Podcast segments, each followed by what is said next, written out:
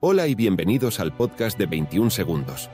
Hoy continuaremos con el origen de la vida en la Tierra, pero antes me gustaría resumir lo visto hasta ahora y entrar frescos en el tercer episodio. Puede que nuestro universo partiera de la nada, o más bien apareciera de la nada, aunque esa nada o vacío en realidad no puede existir. Como el agua burbujeante en una cazuela al fuego, nuestro universo emergió como una de esas burbujas de la nada a partir de fluctuaciones cuánticas que se expandió hasta el infinito. Pero dejando este polémico punto científico y espiritual, lo que sí se conoce relativamente bien es que esa expansión exponencial fue impulsada por un campo escalar llamado inflatón. A medida que el universo se expandía, el inflatón decayó dando lugar a la creación de partículas y al inicio del universo caliente y denso que conocemos. El descubrimiento de que el universo sigue en expansión y no es obra de ese inflatón, pues ya desapareció, fue una gigantesca sorpresa. Y es que no solamente se está expandiendo sin motivo aparente, sino que lo hace aceleradamente. Cada segundo que pasa, el espacio en el que están inmersas las galaxias se separan más y más rápido. Se esperaba justo lo contrario debido a la acción de la gravedad, sea cual sea el mecanismo que causa la aceleración del universo, lo llamamos energía oscura. Entre medias, la Tierra se originó alrededor de 4.600 millones de años atrás a partir de la acreción de material alrededor del joven Sol. Puesto en perspectiva, si el universo tuviera un año de historia comenzando en enero, la formación de la Tierra ocurrió hace aproximadamente cuatro meses, o a finales de agosto. Este proceso de formación planetaria es el resultado de la evolución y la interacción de materiales en el universo en escalas mucho más pequeñas que las asociadas con la inflación cósmica. La Tierra es hasta el momento presente el único lugar del universo en que sabemos que hay vida. Su origen es uno de los mayores misterios para la ciencia. Viniera a través de asteroides, o Marte según la conocida teoría de la panspermia, o surgiera aquí en la Tierra, lo cierto es que hay mucho debate respecto al origen. ¿Cómo es que materia inanimada como piedras y polvo comenzó a comportarse de una manera distinta a simplemente estar ahí?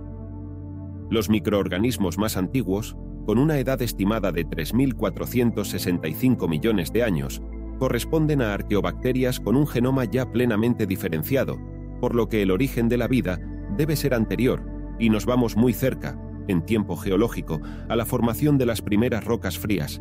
Siguiendo nuestro símil temporal, la vida surgiría por primera vez en el mes de septiembre. Los experimentos pioneros de Stanley Miller y Harold Urey demostraron que se pueden sintetizar moléculas orgánicas complejas a partir de otras más simples, cuando estas últimas se someten a condiciones similares a las de la Tierra primigenia.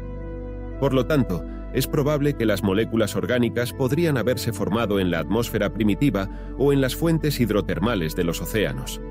Algunas de estas moléculas orgánicas simples fueron similares a las bases que conforman el material genético.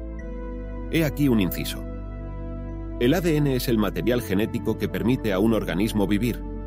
Son los planos de un edificio que indican dónde, cómo y cuándo tienen que estar dispuestas las piezas de dicho organismo, que grosso modo son proteínas, para alimentarse, crecer y en última instancia reproducirse. El ADN está formado por una secuencia de bloques llamados nucleótidos, y cada nucleótido a su vez por cuatro diferentes moléculas llamadas en conjunto bases nitrogenadas, que son la adenina, timina, citosina y guanina. Lo interesante del ADN es que las secuencias de sus bases nitrogenadas actúan como un código que contiene las instrucciones para esa síntesis de proteínas. Se podría decir, por tanto, que la vida se escribe con cuatro letras, A de adenina, T de timina, C de citosina y G de guanina. Sea como fuere, el ensamblaje de esas piezas en ADN sugiere otra pregunta. El ADN contiene la receta para la síntesis de proteínas, pero esa información no se puede dar sin la ayuda de proteínas. ¿Cuál fue la primera macromolécula entonces? ¿Las proteínas o el ADN? ¿La gallina o el huevo? Una posible respuesta al dilema surgió cuando se centró la atención en un nuevo candidato, el ARN, molécula versátil que se construye mediante el ensamblaje de nucleótidos y que desempeña numerosas funciones celulares. En los seres vivos, es imprescindible que para traducir los planos que dicta el ADN en proteínas se requiera de enzimas, un tipo de proteína esencial para catalizar reacciones químicas. El primer ARN autorreplicante que surgió de la materia inerte podría desempeñar así funciones que hoy cumplen el ADN y las proteínas, mucho más complejos. En un escenario verosímil, estos nucleótidos sueltos que flotarían en un líquido serían bombeados a buen seguro hacia arcillas.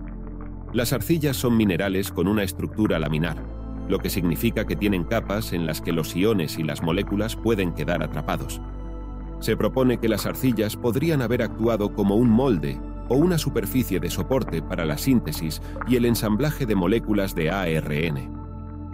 Estos beneficios incluyen la concentración de los precursores químicos y sustrato energético para mantener vivo ese ARN, además de la protección contra condiciones ambientales adversas como la radiación ultravioleta. Esta es la teoría más aceptada sobre el origen de la vida, conocida como la hipótesis del mundo de ARN. No puedo evitar mencionar el paralelismo entre el origen de la vida basada en arcilla y la narrativa de que Dios creó al ser humano del barro. Aunque estos dos enfoques son diferentes en su naturaleza y explicaciones, pueden compartir una similitud poética en la idea de que la vida pudo surgir de los elementos básicos de este planeta. ¿Y vosotros qué creéis? ¿Pudo la vida proceder del espacio y evolucionar en la Tierra?